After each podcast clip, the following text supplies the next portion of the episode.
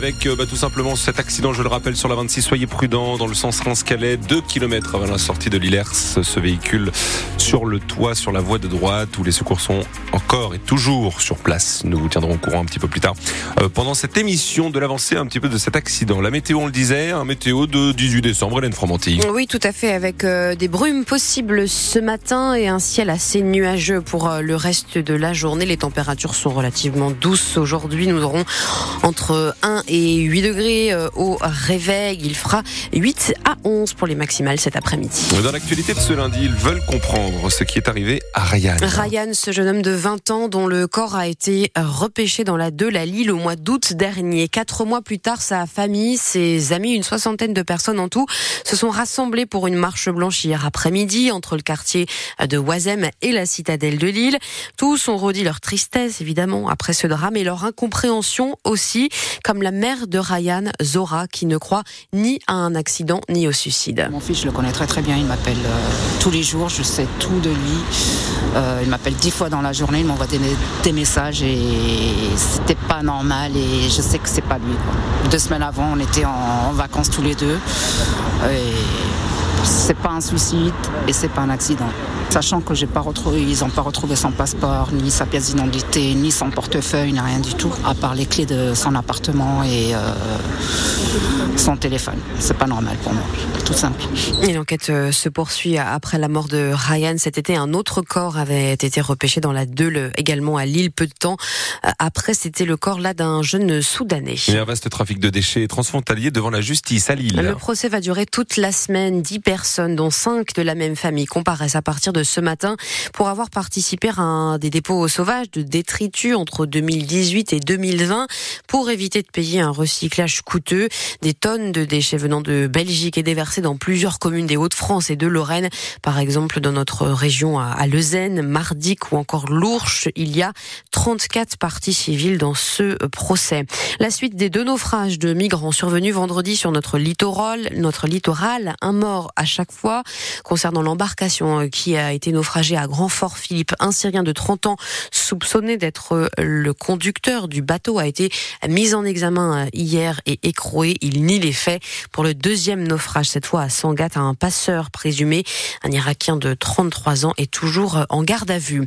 Quel sera le sort du projet de loi immigration? Nouvelle étape cet après-midi avec la commission mixte paritaire, sept députés et sept sénateurs qui vont tenter de tomber d'accord sur ce texte une semaine après la motion de rejet dans l'émission et les discussions ont commencé dès hier soir autour d'Elisabeth Borne qui a réuni à Matignon les patrons des Républicains sans trouver de compromis. Pour le moment. Les employés de la ville d'Arras qui souffrent de règles douloureuses peuvent désormais demander un congé menstruel. On parle de 10 jours supplémentaires euh, au maximum à poser sur une année après avoir vu un médecin traitant. La mairie d'Arras va même plus loin avec d'autres mesures pour faciliter le quotidien des agentes concernées. Tout les détails dans le prochain journal à 8 heures. Après ce journal, notre invité sera Alan Turpin, le maire d'Andre, près du marais de Guine, qui préside désormais Stop Inondation, une association créée fin novembre avec une centaine de maires et de sinistrés qui réclament des actions concrètes pour empêcher de nouvelles crues ou bien pour mieux y faire face à l'avenir. Elles sont désormais championnes olympiques et championnes du monde en titre. Les handballeuses françaises qui ont battu la Norvège hier 31 à 28 en finale des championnats du monde qui se déroulaient au Danemark. Une troisième étoile pour les Bleus qui donne de l'espoir en vue des Jeux Olympiques de Paris avec les phases finales qu'ils joueront, je le rappelle, hein, au stade Pierre-Mauroy de Villeneuve-d'Ascq. En attendant, retour sur le succès tricolore d'hier. Euh, soirée riche en émotions, Nicolas Perronnet. Le cri de guerre qui se mélange à la Marseillaise, des sourires jusqu'aux oreilles et des larmes sur toutes les joues. La demi-centre Tamara Horacek a du mal à faire le tri entre ses émotions en descendant du podium. Soulagement, joie, envie de pleurer, j'arrive pas à me rendre compte que je suis championne du monde. Et même la capitaine Estelle Nzeminko, qui elle l'a déjà été il y a six ans, n'en revient pas. Je suis émue, je suis heureuse, je suis choquée en même temps. C'est un truc de fou ce qui nous arrive vraiment, c'est un truc de malade. Je suis trop heureuse.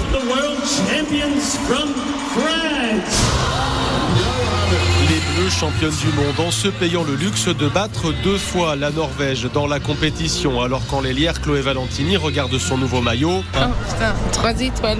elle mesure aussi le chemin parcouru. Souvent les gens ils se rendent pas compte, mais euh, ça fait un mois qu'on est parti chez nous. euh, on vit écarté euh, de tout, euh, tout le temps, tout ensemble, à s'entraîner, à vivre que handball.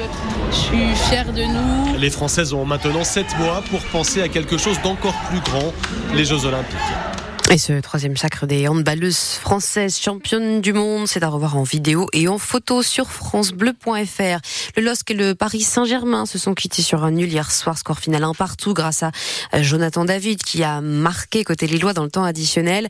Les footballeurs lillois pointent désormais à la quatrième place du classement. Les Lensois, eux, sont septième après leur victoire de samedi. C'était face à Reims. Les joueurs sont et or qui seront fixés ce midi sur leur adversaire pour les barrages d'accession à la Ligue Europa. Le tirage au sort est prévu à 13h parmi les potentielles équipes qui pourraient donc croiser Lens. On retrouve l'AS Roma, le Sparta Prague ou encore le Sporting Portugal.